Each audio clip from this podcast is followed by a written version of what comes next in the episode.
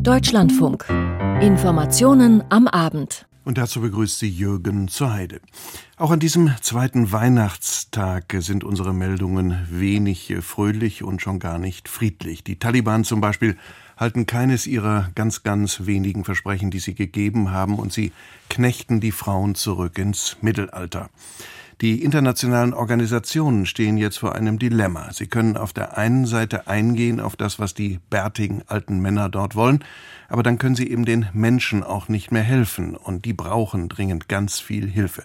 Dort gibt es inzwischen erste Reaktionen auf das, was die Taliban da veranstaltet haben. Wir werden Sie zu Beginn der Sendung darüber informieren. Dann haben wir unter anderem das folgende. Drohnenangriffe hinter der Front. Das ist eines der wichtigen Themen. Beschuss und Gottesdienst, die Weihnachtstage in der Ukraine gehen genau so ab. Auf der anderen Seite gibt es eine Entspannung beim Wintersturm Elliot, das ist vielleicht die positive Nachricht des Tages, und auch beim Lawinenunglück in Österreich sind heute viele Menschen gerettet worden. In den Vereinigten, Vereinigten Königreich gibt es weiter Bahnstreiks. Wenn Sie dorthin wollen, müssen Sie also mit Schwierigkeiten rechnen. Ein mutmaßlicher BND-Spion. Dort gibt es neue Hintergründe zu seinen Motiven. Und am Ende schauen wir nochmal ins Ahrtal und dorthin, wo die Flut war. Die Flut nach Weihnachten endlich wieder zu Hause. Wir beginnen bei den Taliban. Dort äh, gibt es neue Kleidervorschriften, die rigoros durchgesetzt werden. Auf der einen Seite, Frauen dürfen nicht mehr an Universitäten, auch das ist ein Versprechen, das gebrochen worden ist. Und jetzt dürfen die Hilfsorganisationen, respektive die Frauen bei den Hilfsorganisationen nicht mehr tätig sein. Zumindest müssen sie sich an strenge Kleidervorschriften halten, und da sagen viele bis hierhin und nicht weiter. Die Reaktionen hierzulande fasst an Katrin Büsker zusammen. Deutschland könnte seine humanitäre Hilfe für Afghanistan vorübergehend auf Eis legen, jedenfalls wenn es nach dem Willen von Entwicklungsministerin Svenja Schulze geht. In einer Mitteilung erklärte die SPD-Ministerin, die Taliban hätten mit ihrem Beschäftigungsverbot für weibliches Personal bei Nichtregierungsorganisationen einen unverantwortlichen Schlag gegen die Hilfe für das afghanische Volk getan.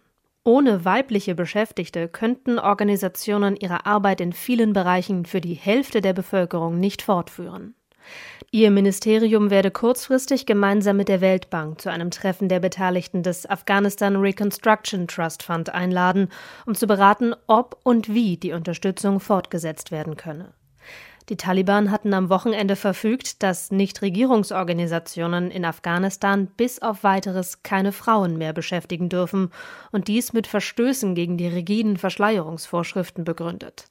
Komme eine Organisation dieser Anordnung nicht nach, werde ihre Lizenz entzogen. Zahlreiche NGOs hatten daraufhin erklärt, ihre Arbeit vorerst einzustellen. Dies verschärft die prekäre Versorgungs- und Gesundheitssituation im Land enorm. Ein Großteil unserer Hilfsbedürftigen sind Frauen. Und um Zugang zu diesen Frauen zu haben, äh, brauchen wir unsere nationalen weiblichen Angestellten. Auch die Partner brauchen diese weiblichen Angestellten. Und ohne diese werden wir keinen Zugang zu weiblichen Hilfsbedürftigen haben. Von daher mussten wir alle Aktivitäten einstellen. Erklärte Stefan Recker, Leiter der Caritas in Kabul gegenüber der ARD. Dies bedeutet auch, dass die beschäftigten afghanischen Frauen ihr Einkommen verlieren. Die grüne Außenministerin Annalena Baerbock hatte sich bereits gestern via Twitter geäußert. Sie schrieb, wir werden nicht akzeptieren, dass die Taliban die humanitäre Hilfe zum Spielball ihrer Frauenverachtung machen.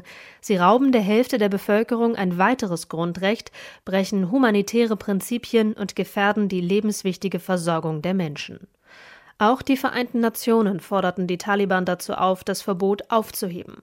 Seit der Machtübernahme der Taliban werden Frauen und Mädchen systematisch vom öffentlichen Leben ausgeschlossen. Vergangene Woche waren mit sofortiger Wirkung alle Frauen von Universitäten verbannt worden. Soweit der Bericht von Ann-Kathrin Büsker. Heute Morgen um 6.40 Uhr gab es eine Meldung, die wirklich aufhorchen lässt. Auf einem Militärstützpunkt Russlands, weit im Inneren des Landes, mehrere hundert Kilometer von der ukrainischen Grenze entfernt, hat es offensichtlich einen Drohnenangriff gegeben. Es gibt tote russische Soldaten und auch die eine oder andere Zerstörung. Natürlich, die russische Seite spielt das herunter. Über die Urheberschaft nun ja, da gibt es keine klaren Angaben. Christina Nagel. Nach Angaben des russischen Verteidigungsministeriums soll die Drohne in der Nacht im Anflug auf den Luftwaffenstützpunkt in geringer Höhe abgeschossen worden sein. Drei Soldaten, die zum technischen Personal gehörten, seien von herabstürzenden Trümmerteilen getötet worden, hieß es. Flugzeuge seien nicht zu Schaden gekommen.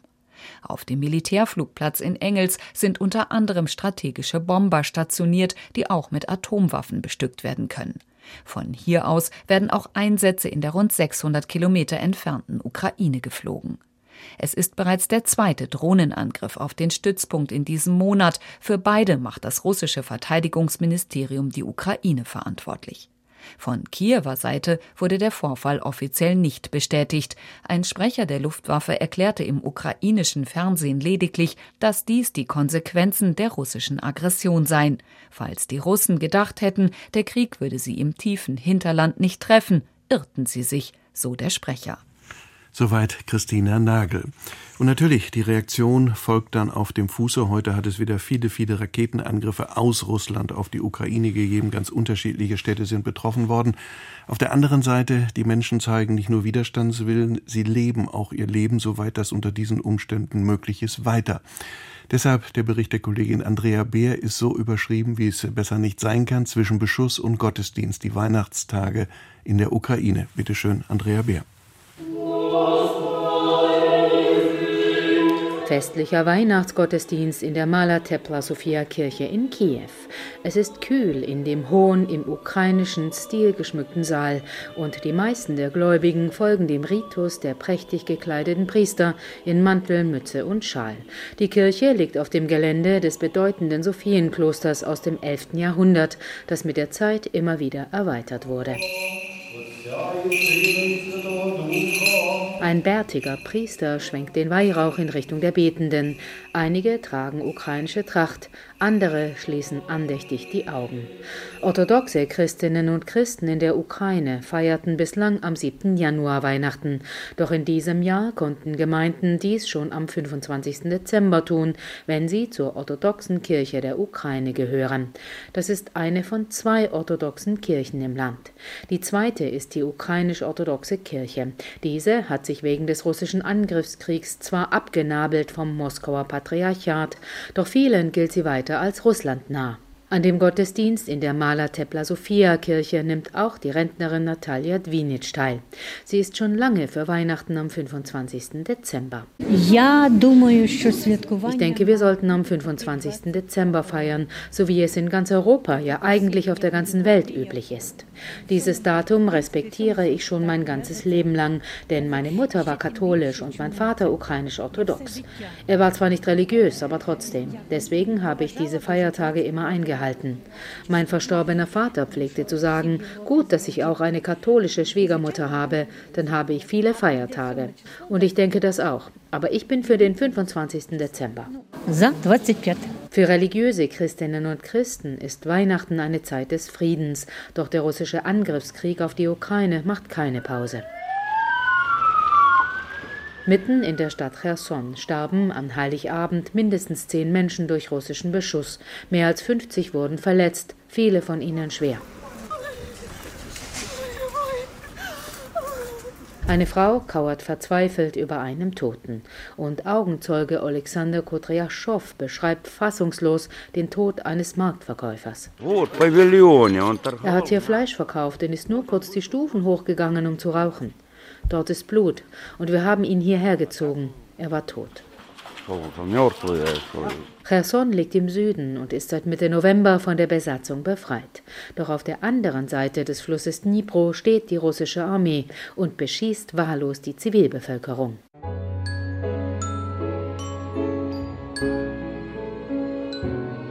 Unterdessen gab die Kiewer Oper ein Weihnachtskonzert aus Sicherheitsgründen in einer U-Bahn-Station. Und direkt am ersten Weihnachtsfeiertag war einmal mehr landesweit stundenlang Luftalarm. Niemandem ist der Krieg gleichgültig, doch wir brauchen ein wenig Ablenkung. Das fand Konzertbesucherin Jewgenia Molchanova. Die 47-Jährige war mit Eltern und ihrer Tochter gekommen. So, Trotz des Kriegs möchten wir auch ein bisschen Ferien haben und glücklich sein. Wir brauchen auch positive positive Gefühle.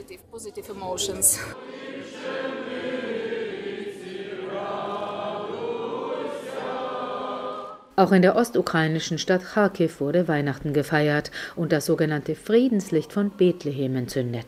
An dem Gottesdienst nahmen Angehörige der zivilen Territorialverteidigung und Soldaten wie Vassil Bilois teil. Ich bin ein Sohn der Ukraine, die ihre eigene lange Geschichte hat. Es ist unsere Tradition, dass wir als Christen Weihnachten feiern, egal wann es begangen wird. Es ist immer ein Fest für die Familie und das ganze Volk. Natalia Dvinitsch aus Kiew ist für Weihnachten am 25. Dezember. Doch wenn andere Orthodoxe Christi Geburt weiter am 7. Januar feiern, sieht sie das pragmatisch, vor allem wenn die Familie kommt. Wenn der 7. Januar kommt, werden wir, so Gott will, auch am 7. feiern. Aber ich bin für den 25. Dezember. Die schwierige Lage in der Ukraine, das war der Bericht von Andrea Beer. Auch in Asien spitzen sich die Krisen immer mehr militärisch zu. Wenn das denn noch nicht direkter Krieg ist, so gibt es doch mindestens Provokationen. Wir beginnen zum Beispiel in China. Dort haben die Chinesen den Luftraum Taiwans mit Flugzeugen wieder und wieder und auch an diesem Tag, ja, überschritten und das sind klare Provokationen. Und in Seoul, dort meldet man nordkoreanische Drohnen in seinem Luftraum. Einzelheiten dazu von Peter Hornung. Am Vormittag Ortszeit habe Südkoreas Armee die unbemannten Flugobjekte im Grenzgebiet bemerkt. Eine der Drohnen sei in der Nähe der Hauptstadt Seoul gesichtet worden. Zunächst habe es Lautsprecherdurchsagen gegeben und Warnschüsse, dann seien Kampfjets aufgestiegen und Hubschrauber. Die Luftwaffe habe versucht, die Drohnen abzuschießen. Dies sei aber nicht gelungen, so die südkoreanische Nachrichtenagentur Yonhap. Die Verletzung des Luftraums sei ein klarer Akt der Provokation des Nordens, so ein Vertreter von Südkorea Nordkoreas Generalstab. Ein ähnliches Ereignis mit einer Drohne hatte es zuletzt vor fünf Jahren gegeben. Der Zwischenfall heute fällt in eine Zeit wachsender Spannungen auf der koreanischen Halbinsel. Nordkorea hat jüngst immer wieder auch atomwaffenfähige Raketen getestet, die Südkorea und auch Japan bedrohen. Das war der Bericht von Peter Hornung. Wir schauen in die USA, genau genommen an die Grenze. Viele Migrantinnen und Migranten, die harren schon seit Monaten und manche schon länger dort aus. Und Tausende neu sind in den vergangenen Tagen an die Grenze zu den USA angekommen. Sie schlafen teils bei den Minusgraden und wir werden nachher noch über das Wetter reden. Auf der Straße. Viele hatten die Hoffnung, dass sie in diesen Tagen eben vor Weihnachten, dass sie vielleicht einen regulären Asylantrag stellen könnten. Eigentlich gab es solche Möglichkeiten. Diese Regelung hatte ja der ehemalige Präsident Donald Trump zu Beginn der Pandemie sogar eingeführt. Sie besagt, dass jeder, der in den USA in Corona-Zelten einwandern, in der Corona-Zeit einwandern wollte, direkt an der Grenze mit Verweis auf den Gesundheitsschutz der US-Bevölkerung abgelehnt werden konnten. Doch nun wurde die Aufhebung einmal mehr vom Supreme Court blockiert. Wann eine Entscheidung fällt, das ist ungewiss nach wie vor. Wie es dann einer Gruppe von Venezolanern kurz vor Weihnachten dort ergangen ist, darüber berichtet nun die Kollegin Anne Dämmer. Es ist, als würden sie sich über uns lustig machen. Zuerst sagen sie eine Sache und dann gibt es eine neue Entscheidung. Wir sind auch Menschen. Mayalin Guevara ist wütend. Sie kann es kaum fassen. Die Grenze bleibt für die Venezolanerin dicht. US-amerikanische Soldaten haben zusätzlich Stacheldraht ausgerollt. Unzählige Militärfahrzeuge patrouillieren an der Grenze. Auch Raini Martinez ist verzweifelt. Die 36-Jährige stammt ebenfalls aus Venezuela. Sie hatte gehofft, dass sie noch vor Weihnachten ihren Asylantrag regulär stellen kann. Meine Kinder sind krank. Meine Tochter hat Fieber.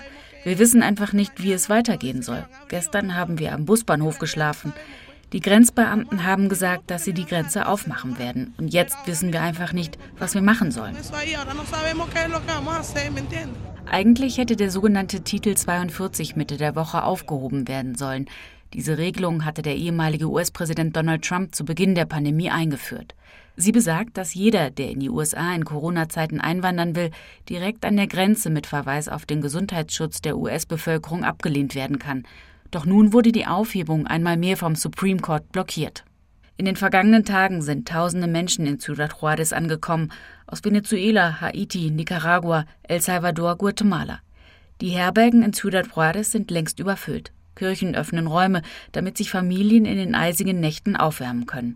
Freiwillige bringen den Migrantinnen und Migranten auf der Straße heiße Getränke, etwas Süßes. Viele haben immer wieder versucht, auf eigene Faust die Grenze zu überqueren, mit einem Schlepper oder alleine an blinden Flecken, wo der Grenzschutz nicht ganz so präsent ist.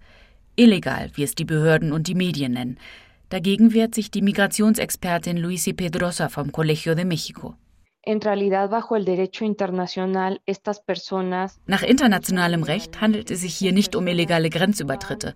Wenn diese Menschen die Absicht haben, in den USA Zuflucht zu suchen, sollte dies nicht als illegale Grenzüberschreitung gewertet werden, da das US-Recht die Bitte nach Zuflucht in den USA vorsieht. Diese Menschen sollten also das Recht haben, die Grenze zu überschreiten, um in den Vereinigten Staaten ihren Flüchtlingsantrag zu stellen. Doch in der Praxis wird sich in diesen Tagen nichts ändern, glaubt Nilsson Rangel. Er hat selbst versucht, mit einem Schlepper über die Grenze zu kommen, mit einem Uber-Fahrer, der hat ihn allerdings an den Grenzschutz einfach ausgeliefert, erzählt er frustriert. Der 36-Jährige hat seine Kinder in Venezuela zurückgelassen, alles auf eine Karte gesetzt. Sein Ziel war Miami, dort hat er Familienangehörige. Dafür hat er alles verkauft. 4500 Dollar konnte er nur zusammenkratzen. Auf dem Weg durch den gefährlichen Darien-Dschungel durch Kolumbien hat er ebenfalls Schlepper bezahlt. In Mexiko musste er regelmäßig Sicherheitskräfte schmieren. Er macht sich Sorgen um seine Kinder, die er bei Verwandten gelassen hat, denen er nicht wie geplant Geld zurückschicken, geschweige denn Geschenke für Weihnachten kaufen kann. Er will aufgeben. Er glaubt nicht, dass die Grenze so bald geöffnet wird. Was machen wir nun? Es ist so eisig kalt. Ich habe Hunger. Ich habe heute noch nichts gegessen und es ist schon 15 Uhr. Ich will wieder zurück. Was soll ich hier so weit weg von meiner Familie, meinen Kindern? Die schwierige Lage an der Grenze mit vielen, vielen menschlichen Schicksalen, das war ein anrührender Bericht von Anne Dämmer. Und Sie haben es gehört, auch dort sind die Temperaturen sehr, sehr niedrig. Entscheidend ist allerdings, dass in vielen anderen Bundesstaaten sie so niedrig sind, dass viele, viele Menschen inzwischen gestorben sind und das in den Vereinigten Staaten. Allerdings, es gibt erste Hoffnungszeichen, der Wintersturm hat spürbar nachgelassen. Sebastian Hesse. Noch gilt Kältealarm für rund 10 Millionen Menschen in den USA, aber die Lage hat sich dennoch spürbar entschärft. Nachdem zwischenzeitlich 1,6 Millionen Haushalte ohne Strom waren, sind es heute nur noch 65.000.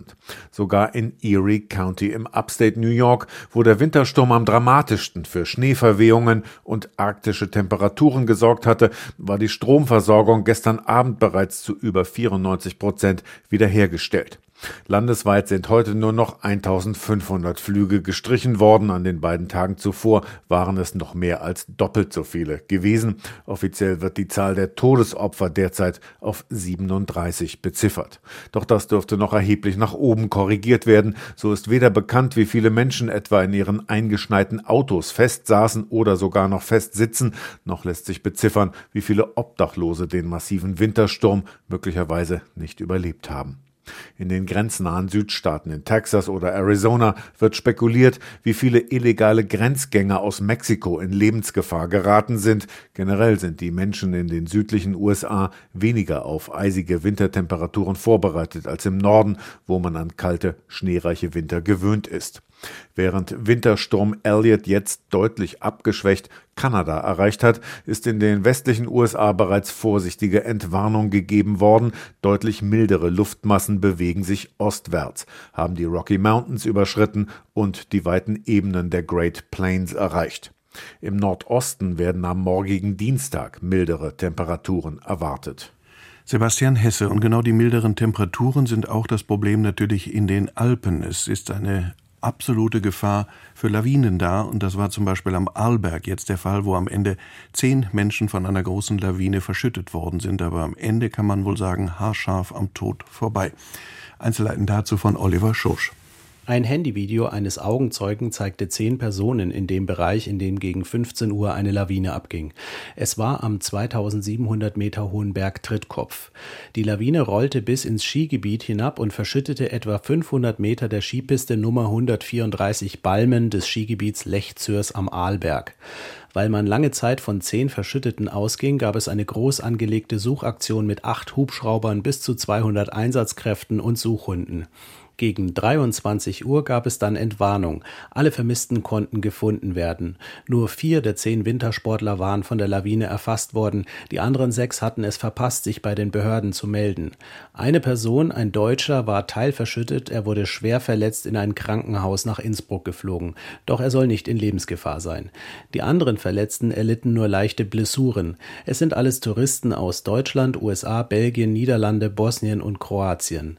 Am Sonntag gab es es Warnungen vor einer großen Lawinengefahr im Bundesland Vorarlberg wegen Wind und weil es viel Neuschnee gegeben hatte. Wie es nun so nah am Skigebiet zu der Lawine gekommen ist, die es bis auf die Piste geschafft hat, das ermittelt nun die Polizei. Es ist unter anderem die Frage zu klären, wo die Wintersportler genau entlang gefahren oder gelaufen sind und ob die Lawine vielleicht durch einen Menschen ausgelöst wurde.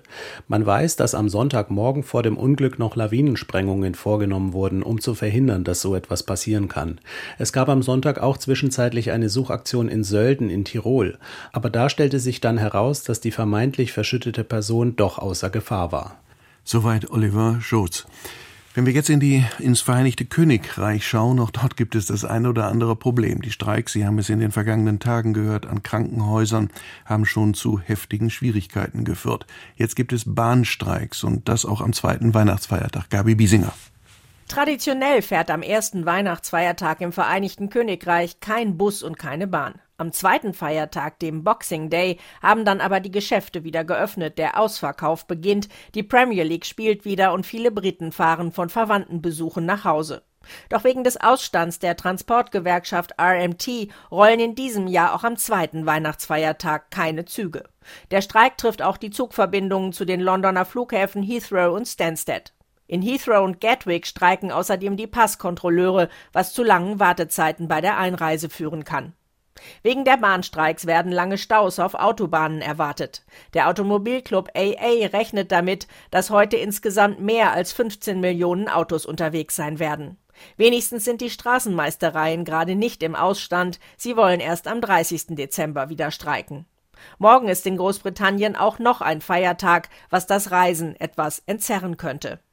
Der Ausstand der Bahnbeschäftigten endet am Dienstagmorgen, aber auch danach könnten noch Zugverbindungen ausfallen, warnt die Gewerkschaft. Vielerorts würden die ersten Züge auch deutlich später fahren als gewöhnlich.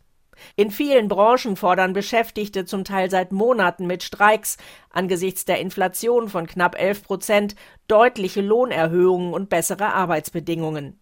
Das lehnt die konservative Regierung ab. Als besonders kritisch werden die Arbeitsniederlegungen im Gesundheitswesen gesehen. Die Rettungsdienste wollten ursprünglich am 28. Dezember wieder streiken, hatten aber kurz vor Weihnachten den Streik auf den 11. Januar verschoben, um zwischen den Jahren Versorgungssicherheit zu gewährleisten. Die Lage in Großbritannien dargestellt von Gabi Biesinger. Wir schauen in die Bundesrepublik. Der mutmaßliche BND-Spion hat die Politik in Berlin aufgeschreckt. Heute sind neue Hintergründe bekannt geworden. Die können etwas mit der Motivlage zu tun haben. Uli Spinnrad. Nach den Informationen von WDR und NDR soll der Mitarbeiter des deutschen Auslandsnachrichtendienstes offenbar unter anderem geheime Lageeinschätzungen zur Ukraine an Russland übermittelt haben. Aus Sicherheitskreisen heißt es weiter, dass man dem Verdacht nachgehe, der Mann könnte erpresst worden sein.